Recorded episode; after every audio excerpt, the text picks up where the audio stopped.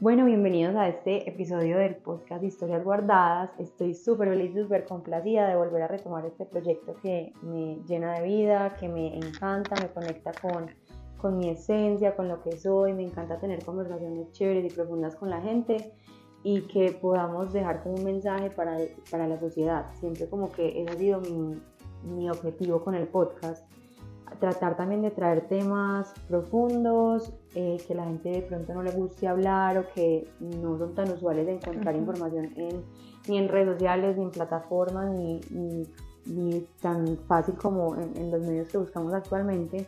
Por eso hoy estoy con una persona que admiro muchísimo, no solo en tu parte personal, eh, profesional, sino también en tu parte personal, porque eh, veo constantemente en tus redes que es como, como nos conectamos, eh, tu figura con tu hermano y con tu familia y lo que vives en el día a día. Y me acuerdo mucho cuando le pasó algo a un personaje de ciudad, a Dani, lo que le pasó, que todo Medellín sabe que le pasó a Dani.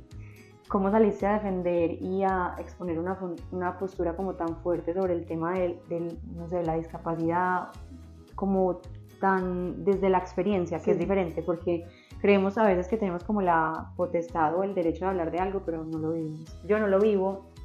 Mi caso más cercano podría ser el de una prima que eh, tiene síndrome de Down, pero no es ni mi hermana ni mi prima, es una persona de la familia que veo una o dos veces al año y te admiro muchísimo y por eso quería traerte a ti para que compartamos como ese testimonio, para que nos cuentes un poquito de la historia, para que dejemos una enseñanza, cómo debemos hablar del tema, el respeto que debemos tener por esas personas y cómo también como sociedad debemos incluirlos y hacerlos partes como de, de, de, la construcción de sociedad y no aislarlos, que creo que es lo que muchas veces pasa.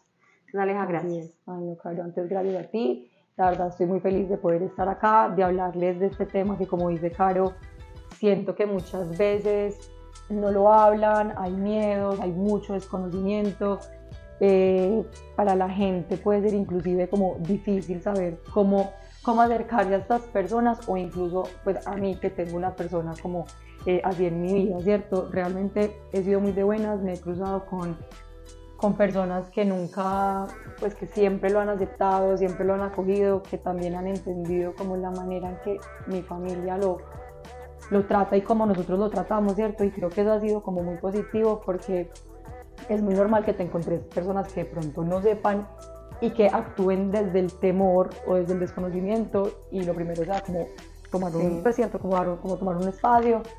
Y para mí eso es lo más difícil porque pues digamos que en mi casa no pasa, ¿cierto? Entonces la verdad eh, me da demasiada felicidad, ojalá todos como que se den la oportunidad de escucharlo hasta el final, de entender, de de tratar como de ponerse en, el papel si uno está y, y, que cada vez que no se tenga la oportunidad de ver a alguna persona con alguna discapacidad, la que sea, como que ser un poquito más empáticos. Yo creo que eso es lo que nos falta. Y sé que parte mucho del desconocimiento, porque lo que tú dices, el que no lo vive al día a día, pues finalmente no tiene las herramientas para saber cómo hacerlo, ¿cierto? Pero espero que como que ya en esta conversación podamos como enseñarle a la gente y que quede pues como un poquito de, de, eso en todos. Bueno, Aleja, contanos sobre tu hermano. ¿Qué tiene? ¿Nació? ¿Le dio? Contanos un poquito como de, demos ese contexto sobre la historia. Bueno, no, mi hermanito nació con parálisis cerebral. Eh, en el embarazo de mi mamá, como en el, ella fue a la revisión del octavo mes, sintiéndose bien, todo había estado perfecto y cuando llegó a la revisión le dijeron que tenían que hacer cesárea inmediatamente porque el cordón umbilical estaba ahorcando a mi hermanito. Mm, ella la verdad como que dijo, si será tan grave, pues como que ya no se lo imaginó algo tan grave porque ya en todas las revisiones le había ido demasiado bien, ella no había sentido pues como nada raro, mi hermanito seguía como respirando lo normal, pues como que lo que se le sentía pues el corazoncito, todo cierto, y nada, fue como que te tenemos que hacer una cesárea inmediata porque la respuesta del médico fue como o puede venir muerto o viene ya con una discapacidad y no sabemos cuál puede ser.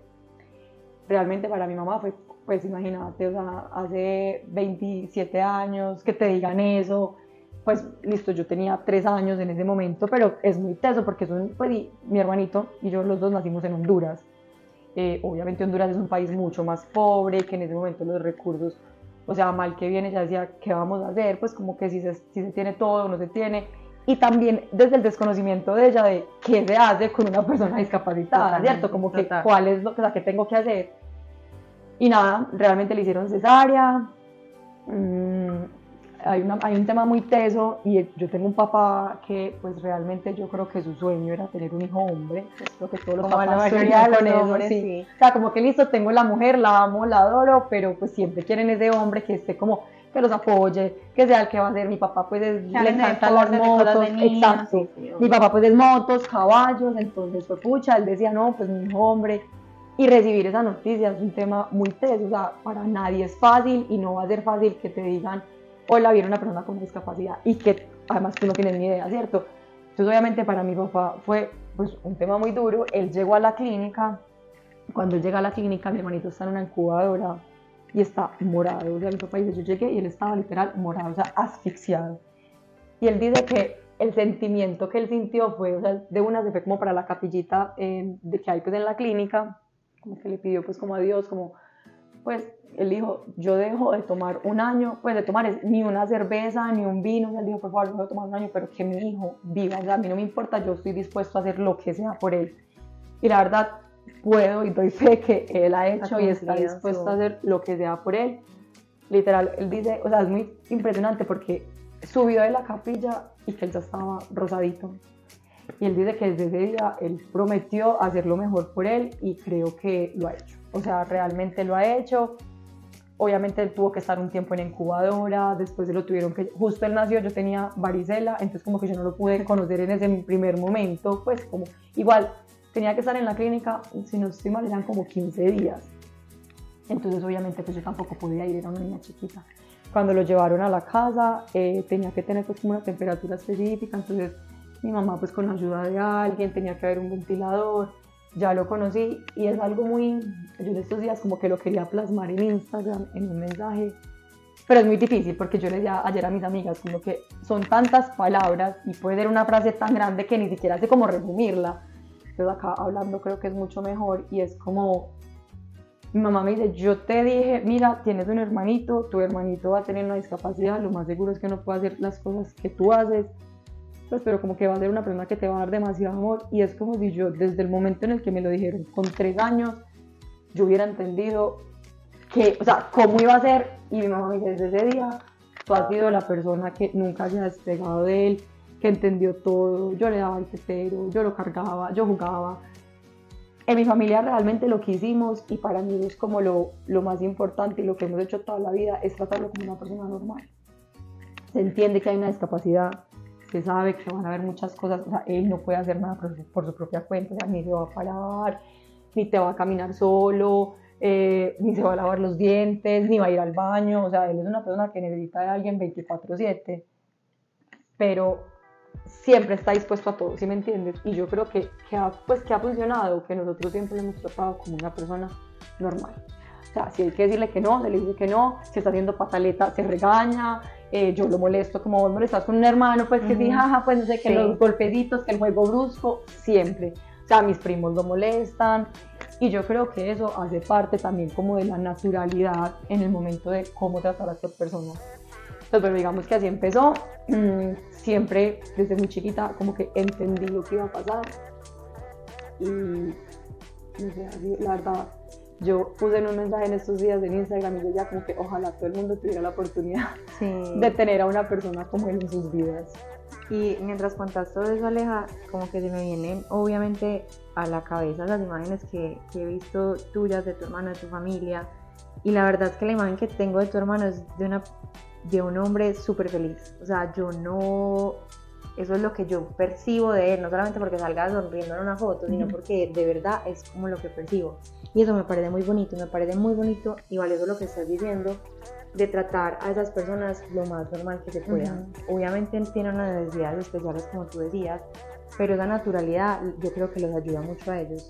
Claro, porque es no sentirse diferente. O sea, de- yo creo que, a ver, nosotros no sabemos hasta qué punto les llega la conciencia a ellos. O sea, es muy teso yo decirte, eh, no, mira, es que él es consciente del 90%. O sea, no sé, ¿cierto? Yo, pues obviamente yo tengo amigas que ya pues como en más confianza y eso es todo como aleja, bueno, y tu hermanito hasta qué punto puede entender todo. Y yo a veces le digo, no, pues, de yo no sé. Pero obviamente cuando hablamos, o sea, él sigue el hilo de una conversación, pues como que él está pendiente, si tú y yo estamos acá hablando, por ejemplo, nos estamos hablando de él, él dice, estás hablando de mí, y nos como, sí, estoy hablando de ti.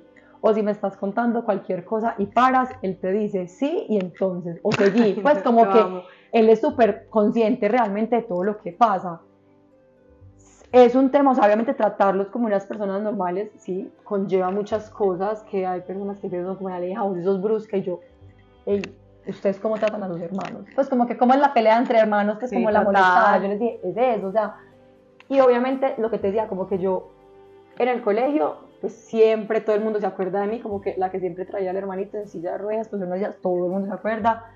Creo que todo el mundo en mi colegio sabe quién es mi hermanito porque siempre lo llevé. Entonces también es eso, como esa naturalidad de llevarlo a todas partes, de hacerlo parte del día a día.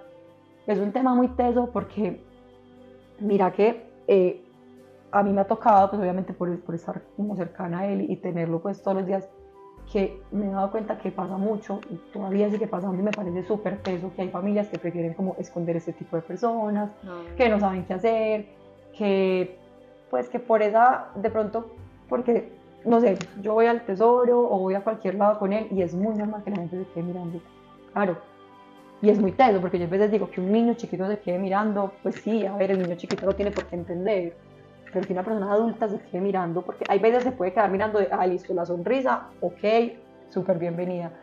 Pero es muy triste porque hay veces la gente se queda mirando con cara de, pues, como, ¿qué es eso tan raro? Y a mí eso, sinceramente, se los digo, me da ira, pues me da mucha rabia, porque es como que, mira, vos ya sos una persona adulta, consciente, para que a vos te parálisis cerebral te puede dar en un accidente. O sea, como que la, para, exacto, la parálisis no es algo como que solamente nace con, el, con eso que pesar, no, o sea, en cualquier momento un accidente vos puedes llegar a quedar exactamente igual a él. Entonces hay veces es como, ¿por qué la gente tiene que llegar a ese punto de tener que actuar como desde la no empatía? Pues no sé cuál sea la palabra, ¿cierto? Que eso es muy duro, porque es, ahí es cuando uno dice, yo estoy tratando de que, como que, de dejarle un granito a la sociedad, mostrando, estando con él, saliendo. Y hay gente que todavía es súper negada a eso. A mí eso, pues en me duele y por eso como que cuando me invitaste a hacer este podcast yo dije, qué nota, porque algún día, cuando yo empecé, cuando yo empecé a estudiar comunicación social, como que yo dije, yo quiero estudiar comunicación social para comunicar lo que él no puede. Siempre he tenido como, o sea, siempre he tratado de hacer cosas que sean muy referentes a él y a la discapacidad, pues en general. O sea, él, tiene un, él estudia en un colegio para niños discapacitados, se llama La Arcadia, y es muy personalizado. Y en la universidad hice por ahí cinco trabajos de eso. Porque yo decía como que en verdad que, que nota que la gente pueda entender un poquito más todo eso. Yo creo que la falta de empatía es también pues la ignorancia, la falta de conocimiento.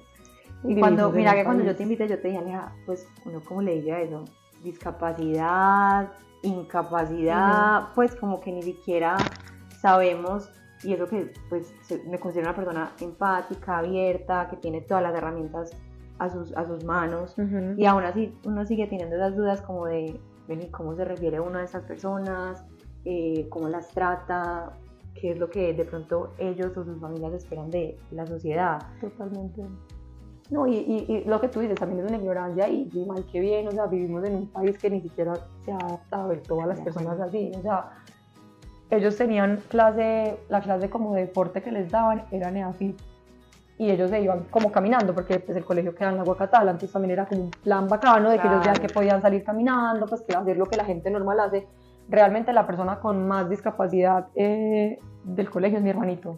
Porque la, sí, física, porque la mayoría pues tienen como síndrome de Down, retraso. Eh, hay otra persona, hay varios con parálisis, pero parálisis muy leve, o sea, que pueden caminar, correr, pues como que hacer su día a día. Digamos que el que tiene más implicaciones es mi hermanito, que finalmente es la persona que tiene que tener a alguien al lado 24/7, ¿cierto? Pues, pero te una cosa, él es la felicidad desde el colegio, todas las niñas se mueren por él, porque en verdad es demasiado lindo, pues no es porque sea mi hermano, no es porque sea mi hermano, y yo tengo muchas amigas que me dicen, Aleja, donde él fuera normal, vos serías la hermana, porque en verdad yo entiendo, no quiero, o sea, cuando digo que fuera normal, no quiero que lo tomen a mal, pues ya entiendan que yo ahí lo trato como una persona común y corriente, y por eso, lo, pues por eso quiero que ponerlo en el ejemplo del normal, para que vean que es como, así fuera como nosotros, sin ninguna discapacidad. A mí mis amigas me dicen, vos serías la peor hermana del mundo porque serías inmamable, cansona, celosa, y yo les digo, sí. Sí, porque yo sé que es lindo y porque además él sería el más fiestero. O sea, Sí. él, para él celebrar los cumpleaños es la fiesta. O sea, el día que el cumpleaños, él sabe que sí o sí tienen que haber músicos. Y si no hay músicos, en verdad, vámonos, porque se va a poner bravo, le va a dar rabia. Es algo que mi papá siempre nos acostumbra a eso, pues como que para mi papá siempre los días del cumpleaños han sido días importantes, el de todos en la familia. Y mi mamá igual. Entonces, obviamente, o sea, como que él sabe que el día de su cumpleaños hay fiesta, que si tú cumples años, pues no sé, ayer estaba cumpliendo años de una amiga y mi mamá me dice, no, es el cumpleaños de Mario, no sé qué. Ah, no, él escuchó, porque además pues escucha todo, que está cumpliendo años María Echeverry, que está cumpliendo, la llamó, la- o sea, para él es el parche. Pero vení, él habla. sí, él habla enredado, pero la verdad uno se acostumbra. Pues, Ok, y yo sí, creo ya, que eso es entiendes. pues no, y hay gente que tiene la capacidad de entender, pues por ejemplo, no sé, mi novio, como que las primeras dos veces, o sea, como que el primer mes, como que iba así, entendía una que otra cosa, pero hoy es, o sea, entiende muchas cosas y la verdad es que eso no es, no todo el mundo tiene la capacidad de entender, pero creo que sí hay mucha gente que tiene súper desarrollado, yo no sé si es algo del, pues como del oído o algo que se desarrolle, que realmente uno entiende, porque en medio de todo habla enredado, pero cuando está, o sea, es muy charro porque él tiene como días, como que hay días que está súper fluido y habla como más tranquilo, todo, entonces uno le entiende mucho. Hay momentos en que si está hablando como, yo no sé cuál sea la palabra, pero como más rápido, como más atacado, uno es como, Jaime Mario, háblame despacio. Pues como que calma, Ujú. porque obviamente yo sí le entiendo todo, pero habrá momentos en que es una palabra nueva, pues yo no sé, y es muy charro porque yo cuando yo no le entiendo, yo soy que qué, y él me repite,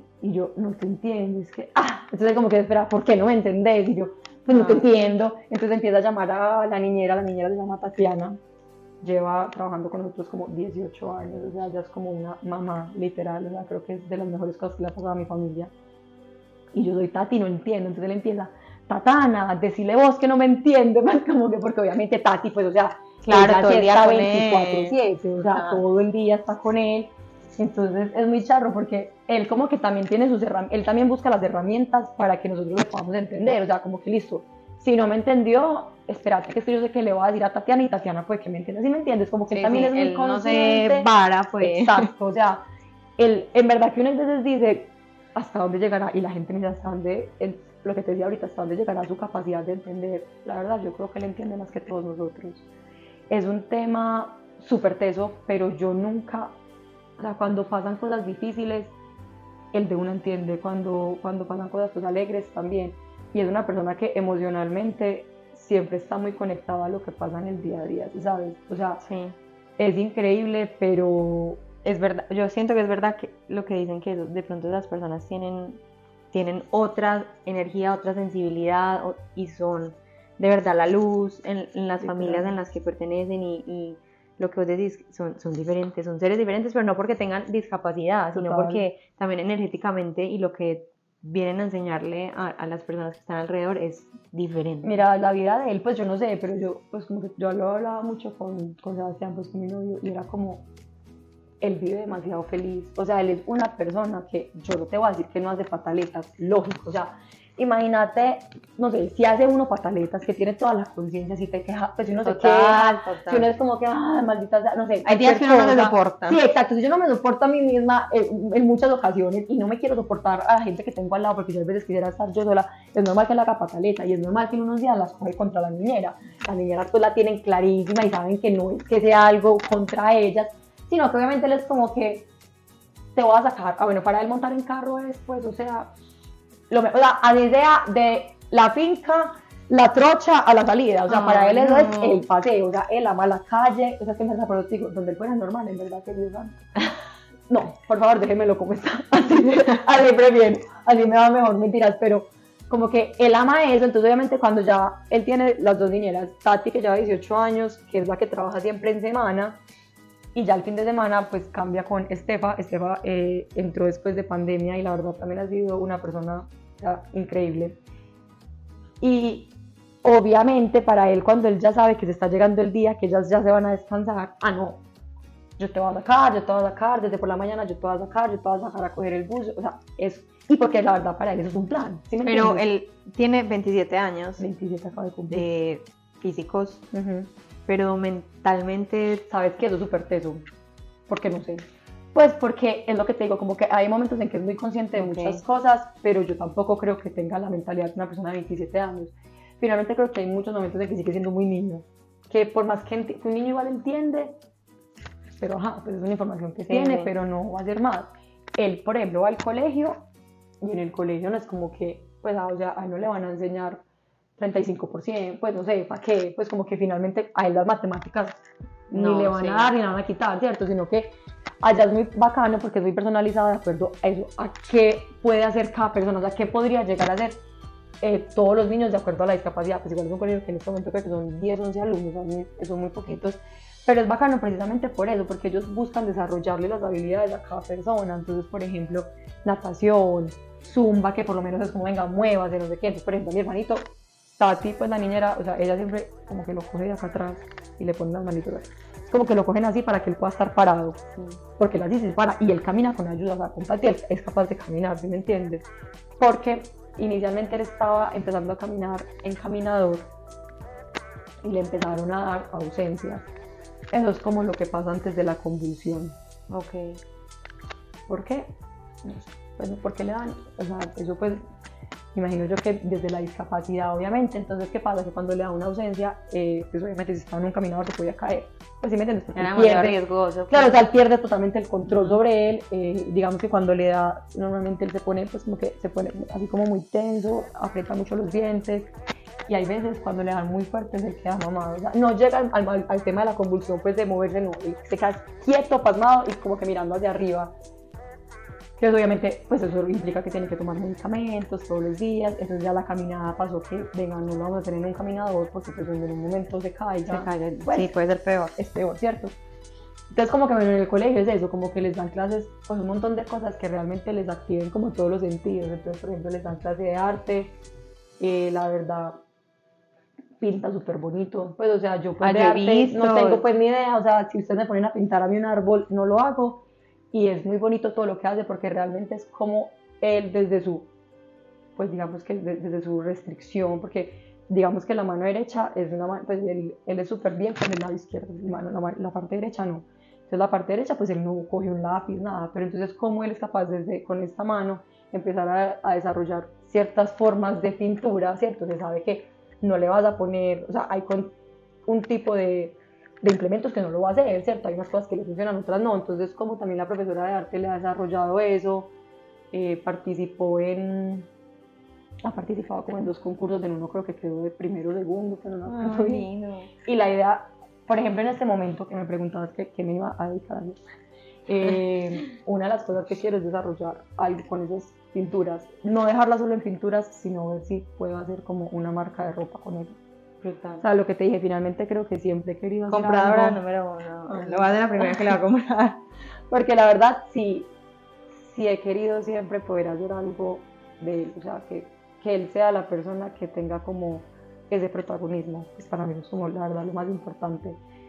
Entonces, bueno, el tema con el colegio, creo que es muy bacano que también existan esos lugares donde Pero en algún momento sintieron eso. que no habían opciones. O sea, no hay opciones de colegio, no hay. O Mira, se sí como difícil. solos como familia. Sí es difícil, porque lo que te digo, finalmente Colombia creo que le falta un poquito, o sea, y cuando, pues, cuando él nació estábamos en Honduras, y en Honduras él empezó con un tema de mm, la Teletón, pues la Teletón, Sí. UNICEF, todo eso, ¿cierto? Ellos tienen pues como, ellos allá tenían programas, que precisamente porque como Honduras es un país, digamos que un poquito pues, más pobre, Ujú. entonces ellos sí tenían ese, ese apoyo muy fuerte. Él empezó yendo a eso y ay, no, me, no me acuerdo la verdad por qué, pero mi mamá conoció una caleña que ha trabajado pues como con personas discapacitadas y montaron una, como un lugar de terapia. Entonces mi hermanito allá iba todos los días allá y súper bien y súper bien, o sea, realmente como que mi mamá ahí de una dijo, estoy súper bien acompañada, pues como que en ese momento nunca se sintió sola. Cuando venimos a Colombia, que mi hermanito en ese momento tendría que 7 años, más o menos, sí, yo tenía 10 años más o menos. Y acá fue como, ok, se supone que nos vinimos a Colombia, también pensando mucho en mi hermanito, pues toda mi familia es de acá, o sea, realmente Sí, los claro. únicos que somos de Honduras somos mi hermanito y yo, o sea, ni mi papá ni mi mamá, no, todo el mundo es colombiano. Eh, como que dijimos, bueno, en Colombia tiene que haber más oportunidades, pero se vuelve difícil. ¿Y se vuelve difícil en qué sentido? O sea, yo también siento que soy una persona muy afortunada y ahí sí lo hablo pues muy abiertamente y es que mi hermanito en medio de su discapacidad es demasiado tranquilo. O sea, mi hermanito no es, hay discapacidades que te van a ser muy bruscos y normalmente la gente con discapacidad tiende a ser muy brusca.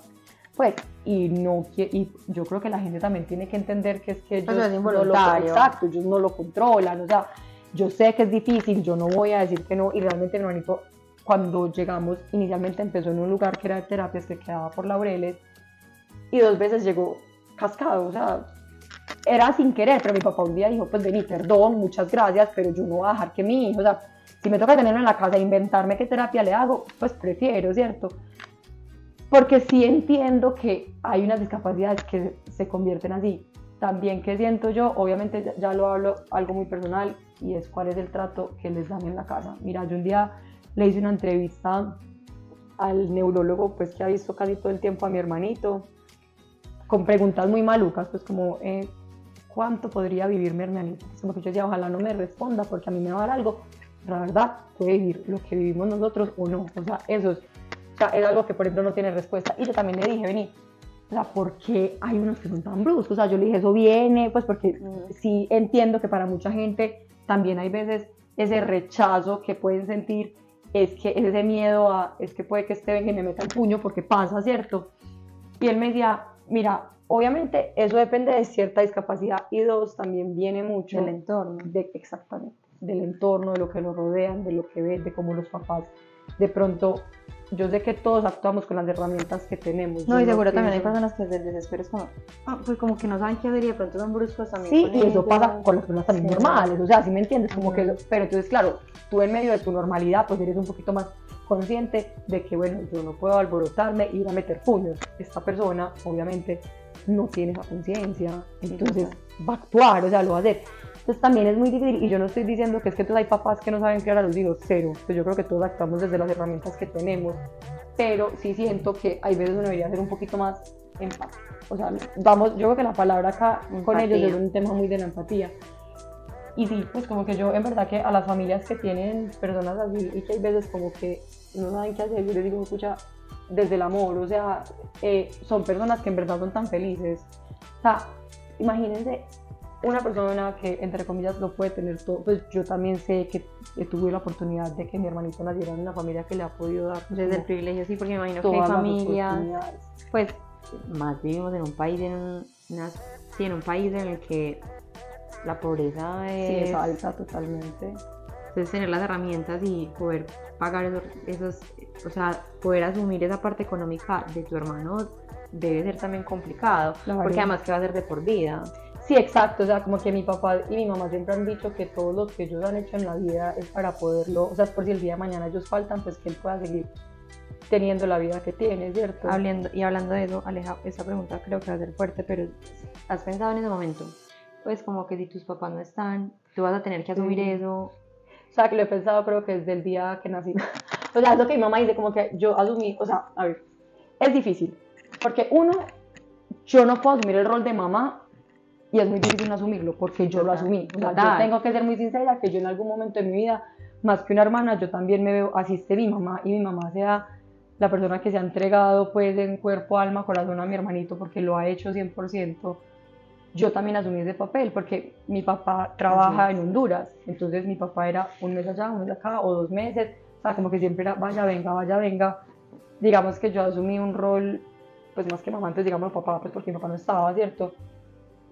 Y asumir ese rol tampoco es, o sea, tampoco debería hacerlo porque el día de mañana, obviamente yo, o sea, no sé cómo explicarte, pero es como, yo lo hablé una vez con una psicóloga porque ella me decía como que tú no eres la mamá y tú no eres la responsable de lo que le pase, ni tu mamá tampoco, o sea, si mañana, pues en verdad, Dios no quiera, pues, pero si mañana le pasa algo, un accidente, o simplemente ya no, pues tenía que irse de esta vida, digámoslo así, pues no es culpa de nadie, o sea, ¿sí me entiendes? Porque finalmente, pásele a quien le pase, eso no es culpa, entonces como que ella decía, tú te tienes que quitar un montón de responsabilidades de encima porque tú lo único que quieres es tratar de que él siempre esté bien, de que todo esté bien, y a veces no es así, ¿cierto? Entonces, sí he tratado, o sea, como que es algo que he tenido que manejar, eh, hace poquito también estuve donde, o sea, creo que la- muchas veces cuando he ido a o Reiki o psicóloga o coach, como le queramos llamar a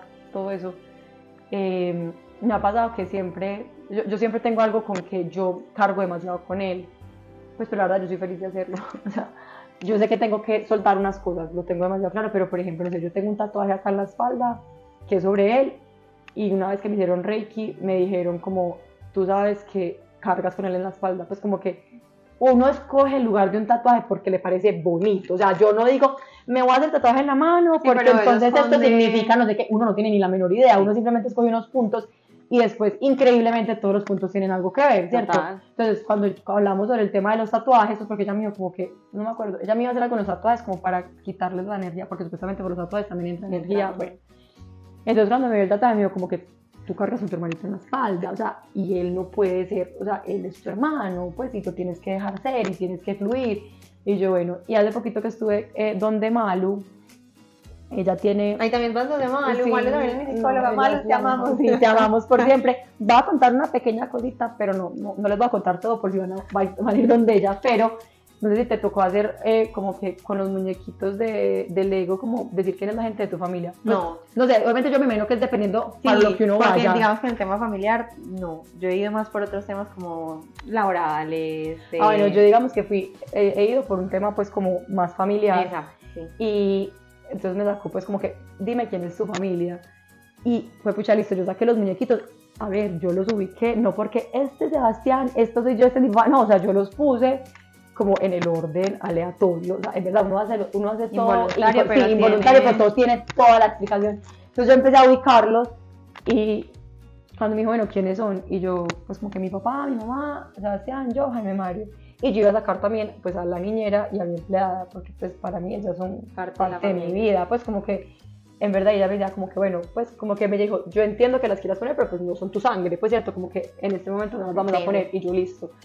Claro, cuando yo fui organizando me dijo, eh, y es que tu hermanito es hijo de Sebastián y tuyo. Y yo, pues mira que no, pero entonces ya me decía, Aleja, es muy teso porque tú lo tienes demasiado, pues sí, lo, lo tienes muy, muy, muy metido y, tenemos que, o sea, que ir soltando eso para quitarte una responsabilidad. Sí, yo tengo muy claro que el día que mis papás falten, claramente él va a estar conmigo, o sea, y la persona que esté conmigo creo que lo tiene que tener eso te iba a preguntar. Claro. Te iba a preguntar por tu, por tu novio. Sí, no, eh, ¿Y qué dice? Pues, o qué, qué, te ha expresado él respecto a eso? No, realmente él, pues, él lo tiene súper claro. Pues, como que yo creo que... que tú vienes con eso. Sí, exacto. O sea, es como cuando, no sé, te metes con una persona separada que tiene hijos, sí, pues, una vez que viene con su hijo. Sí. En este caso, yo voy con mi hermanito. Obvio, ¿qué decimos nosotros? O sea, también, que nota que mis papás siempre han hecho todo bien y que han tratado de dejar las cosas bien organizadas porque también lo que mi papá en algún momento, pues hablo más de mi papá porque pues obviamente es el proveedor económicamente de la casa, ¿cierto?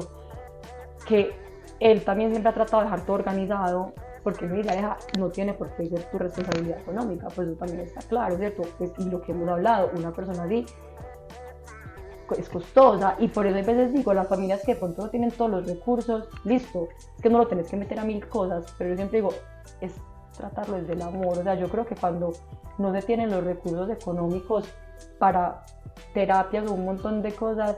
A ver, yo sé que aquí por más, eh, por más bajito que sea el estrato, todo el mundo tiene un celular, porque aquí todo el mundo sí, tiene todo, un celular. Sí, total. todo el mundo tiene en los semáforos. Ayer sí. me pasó algo súper charro, iba a caminar en el carro, el man con el relito pues como de vendo dulces, ayúdeme, no sé qué, y detrás del cartelito el celular pasó todo el semáforo en rojo y el man no pidió porque estaba pegado el celular. Y decíamos, pucha, tiene para pagar el plan de datos.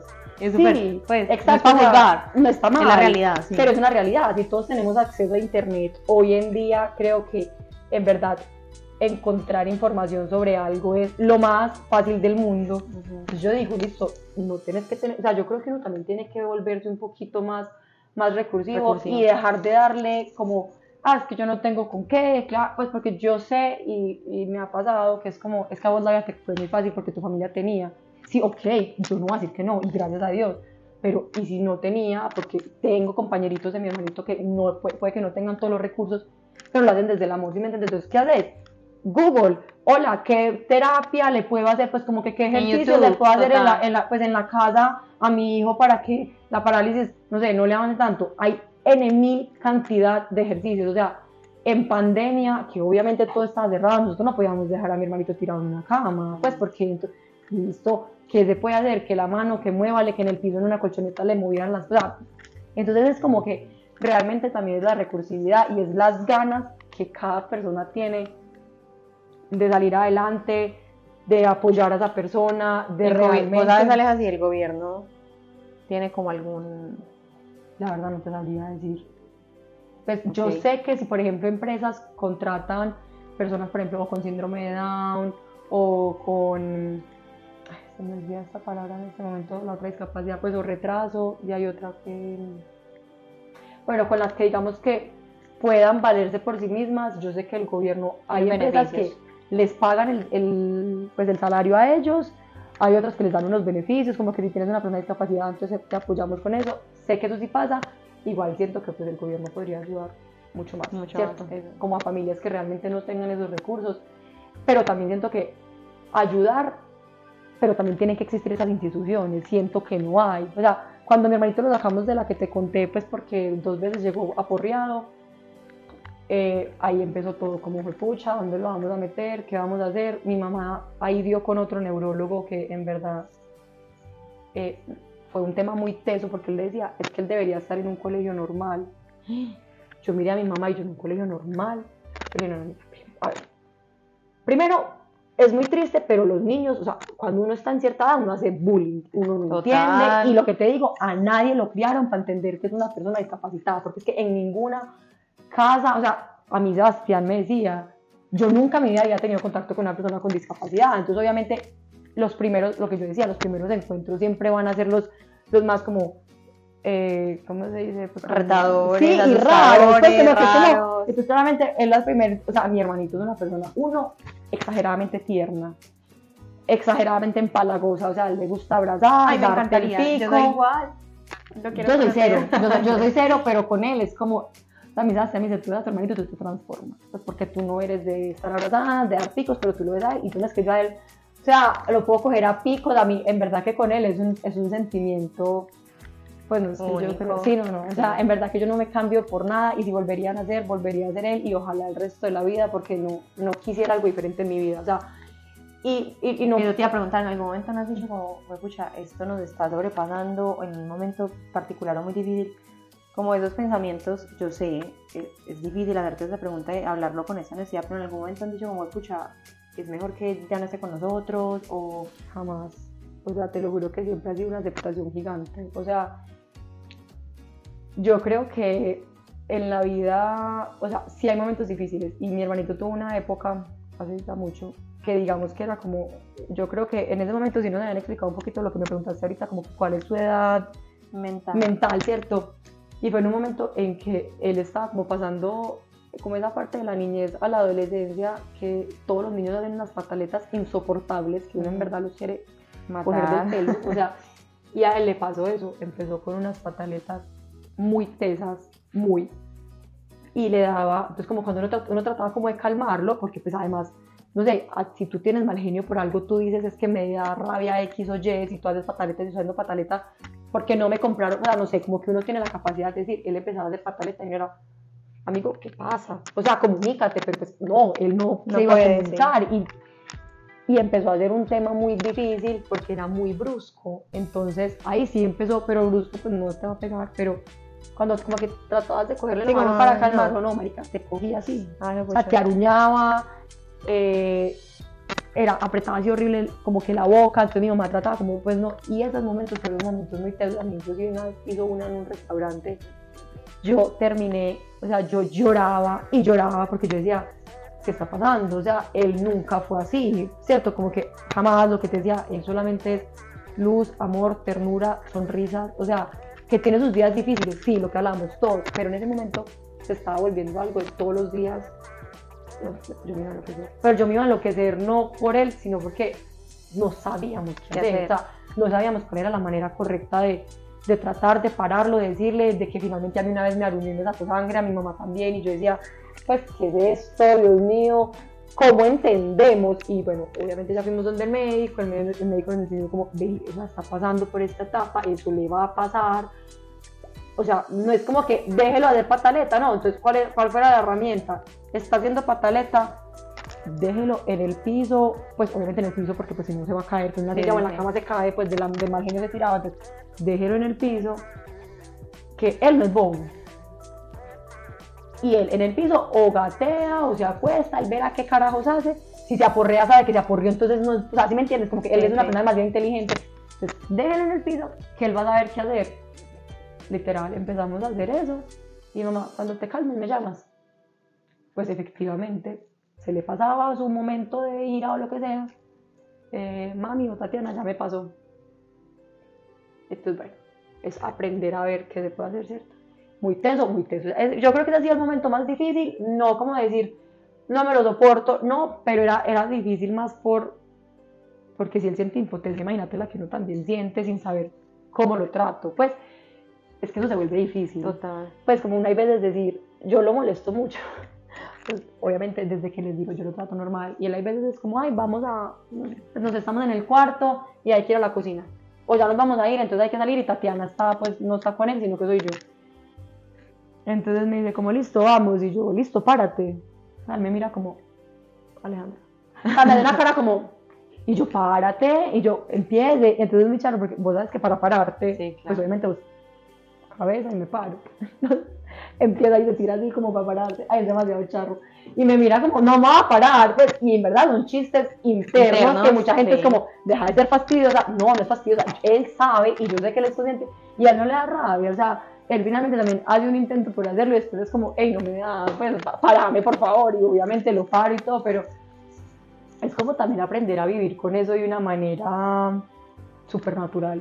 O sea, ayer estaba con unas amigas y una pues fue novia de una persona discapacitada. Ya iba a tocar ese punto. y, y fue muy charro porque ella pues como que me contó pues que si tuvo una pues fue novia de una persona discapacitada que realmente pues como que fue una relación para ella divina pero pues al final fue muy duro. Y mm, y entonces no me, no me acuerdo cuál fue la palabra que utilizó y me dijo como no lo digo a mal y yo le dije mira relájate o sea mi papá a mi hermanito le dice pati torcido o sea a ese punto vamos como que es hacerle o sea realmente en la vida también yo creo que hay veces tenemos que ser un poquito más Meterle el humor, la actitud. Sí, más tranquilos, como que realmente ya es la persona que está con nosotros y, y lo que te digo, mis papás desde el día uno dijeron, esto fue, así es, lo vamos, vamos a darle lo que se puede, vamos a tratarlo de la mejor manera. Y cuando te digo darle lo que se puede, yo nunca, o sea, quiero que entiendan que no se trata solamente de lo económico, sino lo que les digo, como que también ese amor y esa familia, o sea, como ese hogar, ese, ese abrazo que finalmente toda mi familia siempre se lo ha dado, o sea, mis primos, mis tíos, mis abuelitos, eh, pues obviamente mis amigas, las del colegio, saben y lo hemos conocido toda la vida y siempre ha sido como Jaime Mario, Jaime Mario, tengo otra amiga del colegio que tiene un hermanito con síndrome de Down, entonces ha sido muy bacano porque pues también como que ha habido, pues como que había esa empatía entre las dos, entonces también todo el salón ya era como existe, mis amigos del colegio también, cuando entré a la universidad, digamos que también es un tema un poquito retador porque es como, bueno, voy a hacer amigas nuevas. ¿Cómo les explico? Pues como que cómo es la mejor manera de explicarles que el día que vayan a mi casa a estudiar o lo que sea, pues tengo una persona así. Y más que explicarles es cuál va a ser la reacción de ellas, porque yo lo que te digo, Caro, yo me puedo llevar demasiado. Ejemplo, nos conocimos en la calle, eh, llevamos siendo amigas, no sé, un mes pues por fuera porque no has tenido la oportunidad de ir a mi casa y pues fue pucha, nos llevamos súper bien.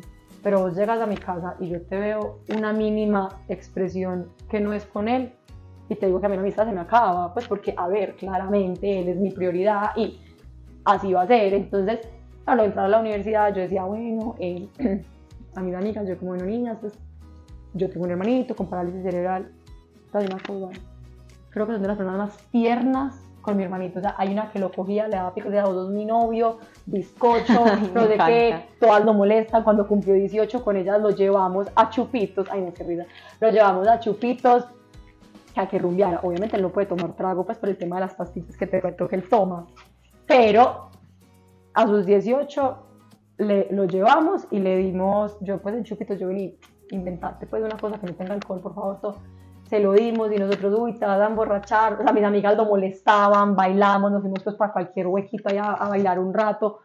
Y es eso, es como que todos celebramos, no sé, vos el hecho de cumplir 18 y ser mayor de edad y decir, ay, ya, no sé, me voy a emborrachar, pues, ejemplo. Entonces, eso también es bacano y mis amigas siempre, o sea, realmente todas las amigas que he tenido en la vida, todas, porque tengo que aceptar que nunca me ha pasado que alguien le haya hecho, o sea, hasta el día de hoy ninguna persona que sea mi amiga ha tenido una, pues, una reacción que no sea positiva, digamos. Te abro de pronto pensar como que o no sé si es como desde, desde que tú estás viendo cosas que de pronto no pueda vivir, por ejemplo, no sé, tener sexo, que tenga una pareja o que va a tener hijos, como que nunca te ha pensar que tú vives cosas que él no va a poder vivir. Porque lo hablo con una amiga que tiene un, un hermano también con discapacidad y me ha sido muy teso porque es como que, escucha, nunca tiene, nunca se dan besos. Ah, no, tiene novio y se da besos. Ah, tiene novia. Ah, bueno, ok, novia. bueno, partamos de ahí, no sabía. A ver, digamos que el tema, con, el- con la parte del tema sexual, pues, si te soy muy sincera, yo soy como, o sea, yo como que yo espero que nunca en su vida tenga sexo. Suena súper egoísta, yo sé, horrible, mátenme todos, me pueden criticar, pero es muy charro porque me dice Alejandra, deja de ser fastidiosa. Yo digo, en verdad no, para mí mi hermanito es como eso que tú, tú siempre, pues como un papá lo ve a uno, un papá nunca quiere saber eso de uno. Ah, O sea, un total. papá espera que uno literal, ya, monja. Miren al matrimonio. Sí, no, no, que ya fuera mi papá, si él pudiera, me hubiera metido pues un convento, es lo que es. Mentiras, papi, sí lo es, ¿no? Pero, pero realmente es una situación que para nadie es fácil. Y entonces, por ejemplo, yo con mi momento yo era como, pues como que mi cabeza siempre fue como, no, pues es que él nunca lo va a hacer. Sí, o sea, entiendo el tema de si es duro, pero ¿qué pasó? Nosotros, obviamente, mi mamá cuando empezó como, bueno, ¿y esto qué? Pues Sí, ¿qué- esa parte qué va a pasar, se le tiene que estimular, ¿no? Pues porque finalmente uno no sabe. Totalmente. Entonces fueron donde un, pues como una persona, como, como un sexólogo, creería yo que se llama, pues de personas discapacitadas. Y eso yo no sé qué les hacen, un examen, no me pregunten porque no sé bien, perdón. Pero le dieron a entender que realmente, o sea, por ejemplo, las personas con síndrome de Down se les despierta mucho eso. Demasiado y realmente son súper sexuales. Sexuales, sí. Y las personas con síndrome de Down pueden ser papás. O sea, si me entiendes, o sea, la, la discapacidad de ellos no, está, no llega a un punto como tan inconsciente y tan incapaz de hacer muchas cosas en la vida, entonces ellos realmente podrían ser papás sin ningún problema, o podrían tener relaciones y bueno, no sé, ejemplo, pueden estar operados y, y ya. Cuando me explicaron con el tema con mi hermanito, pues en el momento en el que él se hizo fue como, él, o sea, él sí puede tener, eh, es como eyaculación, ¿cierto? Ok.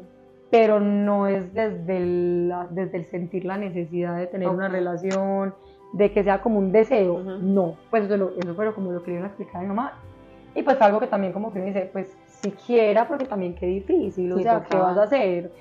E igual mi hermanito, pues como por temas también de un poquito de, pues que uno nunca sabe las vueltas de la vida que pueda pasar, mi hermanito es operado, o sea, a él, a él- a él Ok. operaron porque, pues casos se han visto y Totalmente. no falta que dé con la persona equivocada, eh, vos sabes que la gente es capaz de hacer muchas cosas, entonces la verdad como que igual él es operado, pero él nunca, o sea, lo que nos dicen es como él no siente ese, esa necesidad de ese placer. Tiene novia, la novia es del Lindo. colegio, la novia es del colegio también tiene parálisis, pues lo que te digo, ella tiene una parálisis que ella hace todo por su propia cuenta, Ok. o sea, ella camina, e inclusive pues estaba, ella estaba como en una liga de atletismo pues de gente ¿Qué? discapacitada, eh, es súper tesita, le lleva 10 años. Ay, ella, ella le Ok. lleva 10 años a él. Y, y la verdad, como que son no, ella antes tenía un novio con síndrome de Down, entonces yo no sé cómo era la relación de ellos Sí. pues realmente, pero por lo menos con mi hermanito, pues es muy charro porque además pues tienen la relación más estable del planeta. Y si se dan picos, pues así, obviamente Sí. pues besitos normal, eh, cuando pues no sé, mi mamá los recoge para llevarlos al cine o cualquier cosa, él pues siempre le coge la manito. No. Pero ya, o sea, es eso, o sea, como que más allá Sí, muy de desde la eso, inocencia, pues. Sí, exacto. Esa, esa te cuenta que como si tuvieras un novio a los ocho años, pues no sé, es, es, es desde la inocencia, literal. ¿Has tenido en algún momento que salir como a defender a tu hermano? No sé, pues estoy poniendo Sí. obviamente una situación, un ejemplo muy, pues que nada que ver, pero es como que en algún momento has sentido que alguien lo trataban en la calle, has tenido que sacar esa piedra y decir como, vení, o sea, saco la cruceta para vender a mi hermano, pues, Sí, sí me pasó una vez hace, hace mucho, pues hace rato sí. Estábamos en el Tesoro, justo en un restaurante. La verdad, yo salgo demasiado con él, o sea, yo trato de sacarlo a todo, pues todo. Y literal, eh, em, estábamos en el tesoro, llegamos a un restaurante, nos sentamos a comer y en la, y en la mesa al lado había un señor con el hijo. Pues el hijo era chiquito, entonces el hijo veía mucho, pues yo decía, lo que te digo, para mí que un niño chiquito vea, sí, claro, normal. Pues X. Obviamente los papás deberían tener la capacidad de decirle, aprovechar esa oportunidad para explicarle que hay personas que... Y el papá, en vez como de tratar de explicarle, el papá volteaba a mirar y siempre veía pues como mal la caracita, mal carosito y yo, me la va sacando, me la está sacando y yo fue pucha, que no, o sea, en verdad yo era como, esta la niña era media, respirar, respirar, y yo le decía, es que espérate, que es que ya, todo es pues, o sea, no. Cuando el señor se paró, se quedó como mirando y me dijo como, ay niña, qué pesar de usted, ay, lo más, a mí se me salió la fiera, que para eso sí puedo ser la fiera más, yo lo miré y yo, pesar de mí, yo dije, pesar de usted, que es papá, es así ignorante, le da que ojalá algún día le pase algo en esta vida. Pues, o sea, es que a mí me dio una cosa, ustedes no saben, en verdad que, eh, pues yo quería decirle 500 mil cosas más, pero tampoco lo voy a hacer, ¿cierto? pues y finalmente estaba mi hermanito ahí y lo que te digo, yo también siento que él es una persona que sí es consciente de muchas cosas. Decía, bueno, yo tampoco voy a hacer acá un show, pero yo sí le dije, pegar de pegar de usted. O sea, yo como que, yo diría, esto, o sea, yo decía, es que yo lo voy a matar, pero a mí me va a dar algo. Y por ejemplo, soy las personas que pelea, y en verdad, ojalá nadie lo haga, la gente que se parquean es de discapacitados, pues sí que no tiene nada. En estos días un señor se iba a parquear y yo, amigo, es que tengo el tobillo, es que no sé qué el tobillo, yo lo miré y yo, señor, yo con una persona en silla de ruedas. O sea, yo le en verdad usted me está diciendo que porque tiene el tobillo, no sé qué, usted va a parquear ahí. Y perdón, en verdad, pero es que entiendan que o sea, yo podría parquear en cualquier lado porque le se monta la silla y listo, pero es que me toca abrirle la puerta al todo, no me cabe, sea, en verdad como que la gente es súper poco consciente de eso. Yo desde que peleo y les digo a los que están ahí, pues los que cuidan los parqueaderos, como, esa persona sí estaba discapacitada, sí tenía una discapacidad, porque es que me da rabia porque me toca verlo además, o sea, en verdad uno lo, uno lo ve demasiado. Y hay unos videos que se han vuelto, pues no acá, pero que se han vuelto virales, que como que si alguien llega y, es discapacitado, pues si no es discapacidad de parquea, pues les hace mil cosas a los carros y se les juro que yo sé que es tipo de persona, porque me da rabia, porque es como realmente hay personas que lo necesitan y no solo mi hermanito, o sea, que entiendan que realmente los espacios de los otros parqueaderos son imposibles para ellos, o sea, apartamos desde lo que te digo, la distancia entre un carro y otro carro. Entonces, sí, pues como que sí, sí trato de defender mucho todos los temas y creo que ahí va también lo que hablabas de Dani cuando pasó lo que pasó ustedes no saben, a mí, a mí se me rompió el corazón y yo ahí le decía a mi mamá, o sea, cómo la gente a veces pretende, vamos a lo que me preguntabas, por ejemplo, el tema de, que se han, habido momentos difíciles, cuando estás hablando del momento de que, uno, de que un neurólogo nos dijo que fuera pues a un colegio normal, cuando pasó todo lo de y yo le decía a mi mamá, es que imagínate ellos en un colegio normal.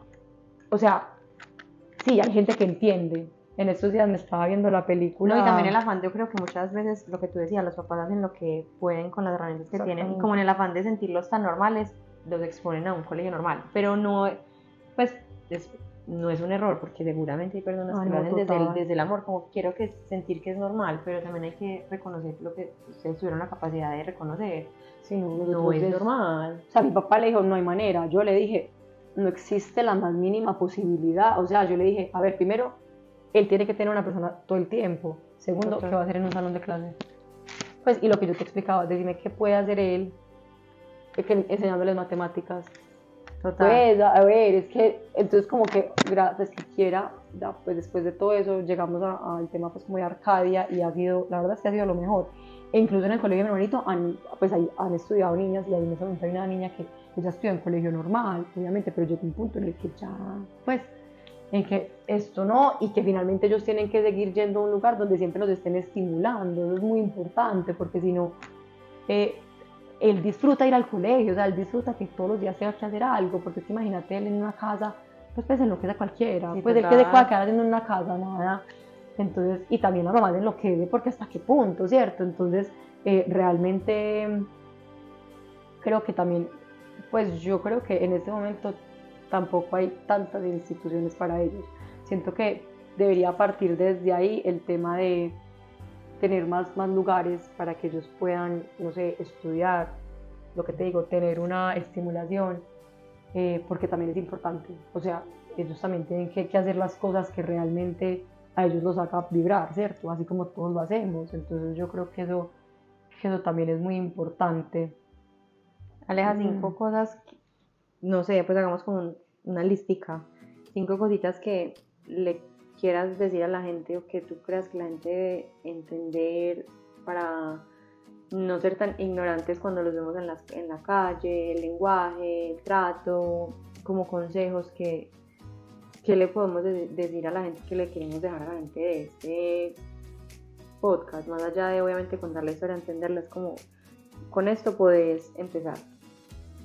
Uno, eh, yo creo que es no mirar, pues no mirar como con, como con ese desprecio, digámoslo así, pues de la palabra, pues como que lo que te decía, yo siento que en el momento en el que mires a las personas así, antes, pues sonríeles, ellos van a sonreír, ¿sí me entiendes? Es una persona que siempre va a tener una sonrisa de, pues como de, de respuesta, digámoslo así, entonces sonreír. Eh, dos, creo que si es un papá y está con un niño o, o, pues una familia que yo creo que es hablar del tema, cierto que el tema hay que hablarlo, o sea, yo creo que todos tenemos la madurez de entender que existen personas así en todo el mundo. O sea, la cantidad de gente discapacitada que hay a nivel mundial es impresionante. Yo, pues, lo que te decía, la marca que quiero sacar, yo para eso ya hice un estudio porque fue un trabajo que hice para la universidad ahorita en Madrid, pues que estaba haciendo la maestría. Y es mucha gente la que es discapacitada, mucha. Entonces, hablemos, o sea, yo creo que del tema se tiene que hablar y se tiene que educar a los hijos, a los familiares, muchas veces inclusive si es un hijo adolescente y siente que él tiene la capacidad de educar al papá, ¿por qué no? Porque también puede pasar, pues pensemos que también nuestros papás puede que en la época de ellos menos que se hablaba de eso, ¿cierto? Entonces que nota que ya también de pronto una persona hoy joven que el tema le interese pueda también hasta educar a los adultos. Tres, como que también siempre démosle como el el respeto que se merecen. O sea, yo creo que así como tú respetas a una persona, pues a cualquier persona, ellos también se merecen ese respeto. Eh, cuatro, ellos son personas que literal siempre son luz. Entonces, como que contagiate esa energía de ellos. Pues como que yo siento que hay veces a la gente le cuesta, ¿cuál es la palabra? Como, como lo que decía, como que tratar de ponerse en los zapatos que puede estar ellos y que no te ser capaz como de ver a la persona y tratarla muy, pues como que trataría a cualquier otra, pues como que, no sé, es que no, no- no sé cómo explicarlo, pero es como, qué lindo que fuera, que la gente así como saluda a alguien en la calle normal también, o sea, por ejemplo, él se monta un ascensor, y siempre dice, hola, ¿cómo estás? Entonces son cosas que yo a veces la gente digo, hágalo, pues si me entiendes, como que es lo normal.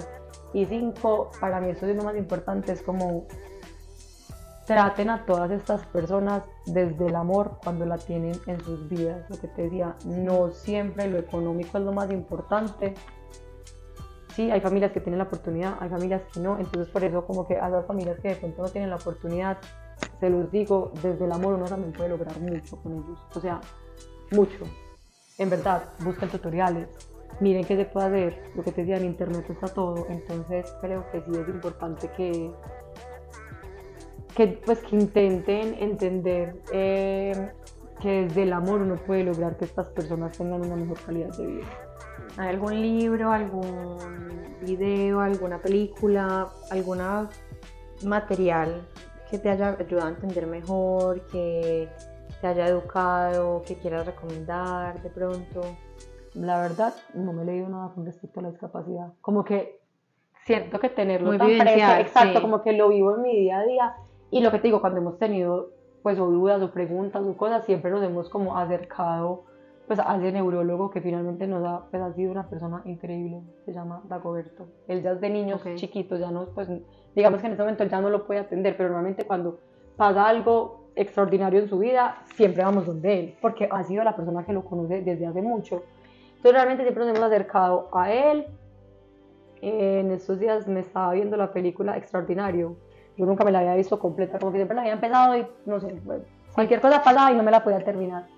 Ah, no. O sea, yo les digo que ojalá todo el mundo viera esa película. Porque sí, digamos que él sí pudo tener la oportunidad de ir a un colegio, pues obviamente la capacidad de él era muy diferente, ¿cierto? Pero, fue pucha, yo lloré demasiado. O sea, yo decía, es un tema muy teso porque, claro, partamos de que para todo el mundo, por más de que, no sé, si vos ves a mi hermanito, pues si, en algún día lo ven en la calle y él está sentado en una silla, digamos que no en una silla de ruedas, sino en una silla normal, puede que ni se den cuenta que tiene una discapacidad. O sea, si está como con la boca cerrada y las manos así, puede que si lo ves como de pues como si así como rápido no te des cuenta que realmente la persona tiene una discapacidad. Pero eh, digamos que este niño sí la tenía muy física y es a lo que voy, o sea, finalmente para los niños chiquitos es muy difícil entenderlo. Entonces a mí esa película yo decía, es que esto es lo que yo vivo todos los días de mi vida. Y hablando pues como el tema de la hermana con él, que la hermana obviamente en un momento ya decía como que es que yo no soy la prioridad de la familia, la prioridad siempre va a ser él. Realmente yo nunca lo he pues como que yo nunca he sentido eso, pues sí, para mí, es que para mí también la prioridad es él, entonces como también no me importa como que él esté, por, pues que él esté primero que yo con mis papás. Y tampoco lo he sentido así, realmente siento que por más que siempre le hemos dado la importancia, pues ha sido algo muy equitativo, pero sí la entiendo a ella, pues que finalmente hay un tema donde siempre tienen que estar pendientes de una persona y de pronto cuando uno es más chiquito, yo no sé si más chiquita en algún momento lo sentí, pues no, no, no me acuerdo, pero también muestra la relación de la hermana que es la mejor amiga, que es la, pues que es como esa, esa alma gemela, Sí, porque es. Me- o sea, y me pasa, pues yo también tengo un hermano y es súper charro. Yo le digo mucho a mi novio, yo, pucha, si algún día tenemos hijos, ojalá la hija mayor sea la mujer, porque yo sé que tenemos como ese tema protector, como de acompañar, somos como una mini mamá, Ujú. de ver- y qué bueno que en tu, en tu caso también fue así, que tú eres mayor que tu hermano, que lo pudiste acompañar, eso me parece súper lindo. Y literal es eso, o sea, es como, es, es una, la verdad es un alma gemela. Sí, Y a mí todas mis amigas me dicen, el amor tuyo con él es una cosa, pues que uno no, pues que uno no ve como en ninguna otra, pues en ninguna otra familia de hermanos que se aman, pues, y obviamente yo sé que sí, lo que pasa es que, a ver, es, es muy diferente darle amor a una persona que es igual a uno y que a veces puede ser más seca, como de tipo, ¿cierto? En cambio, mi hermanito siempre se va, pues la verdad es que siempre se deja. Aleja, bueno, y ya para terminar, te voy a exponer, pero me dices si lo quieres hacer o no. Eh, ¿Qué te ha enseñado tu hermano? O sea, si, te- si lo tuvieses acá al frente y le tuvieses que decir, vení, de vos has aprendido esto, me has enseñado esto, gracias por esto, para que terminemos con eso. Gracias por existir, básicamente. Mentiras, no, la verdad, creo que todo. O sea, creo que si hay una persona que me ha enseñado a mí algo en la vida es él.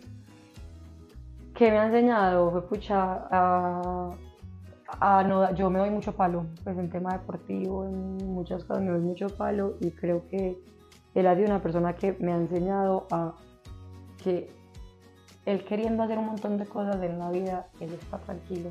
Y cuando él va al gimnasio, pues él va a Wake Up a fisioterapia. Y, y cuando él va a fisioterapia y es capaz de hacer, no sé, una sentadilla más o algo más, él se emociona demasiado. Y yo digo, y yo sigo jodiendo porque hoy no corría 5.30 sino 6, pues no sé, y la verdad es algo que también he aprendido mucho de él, pues como que uno, no rendirme jamás. O sea, yo soy una persona que si voy a hacer esto, lo hago, llueve, truene, relampaguee. Yo empecé a hacer deporte, pues como todo el tema de triatlón y eso, y para mí fue como, yo voy a correr y voy a hacer todo por él, porque él no puede, entonces yo lo voy a hacer por él. Y creo que eso me ha enseñado como a ser una persona demasiado, yo creo que mi disciplina, mi constancia, mi, pues como esa fuerza de voluntad para muchas cosas, yo creo que son gracias a él. O sea, creo que él es la persona que simplemente verlo, eh, saber que, que no se queja, que literal no se queja, para mí eso ya es como...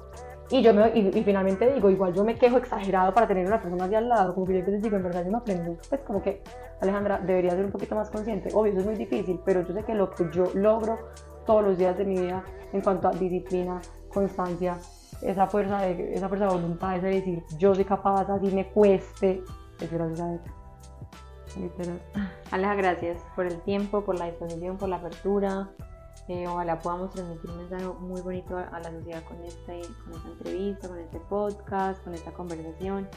Gracias por abrir tu corazón. Me imagino que a veces no es fácil o cómodo.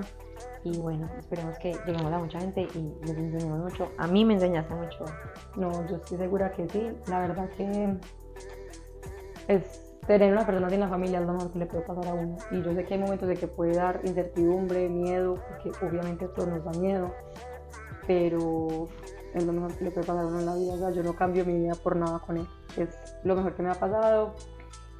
En verdad que antes gracias, pues gracias por invitarme. Hace mucho quería hacer algo de él y nunca sabía por dónde empezar y creo que pues fue como el mejor momento y la mejor oportunidad.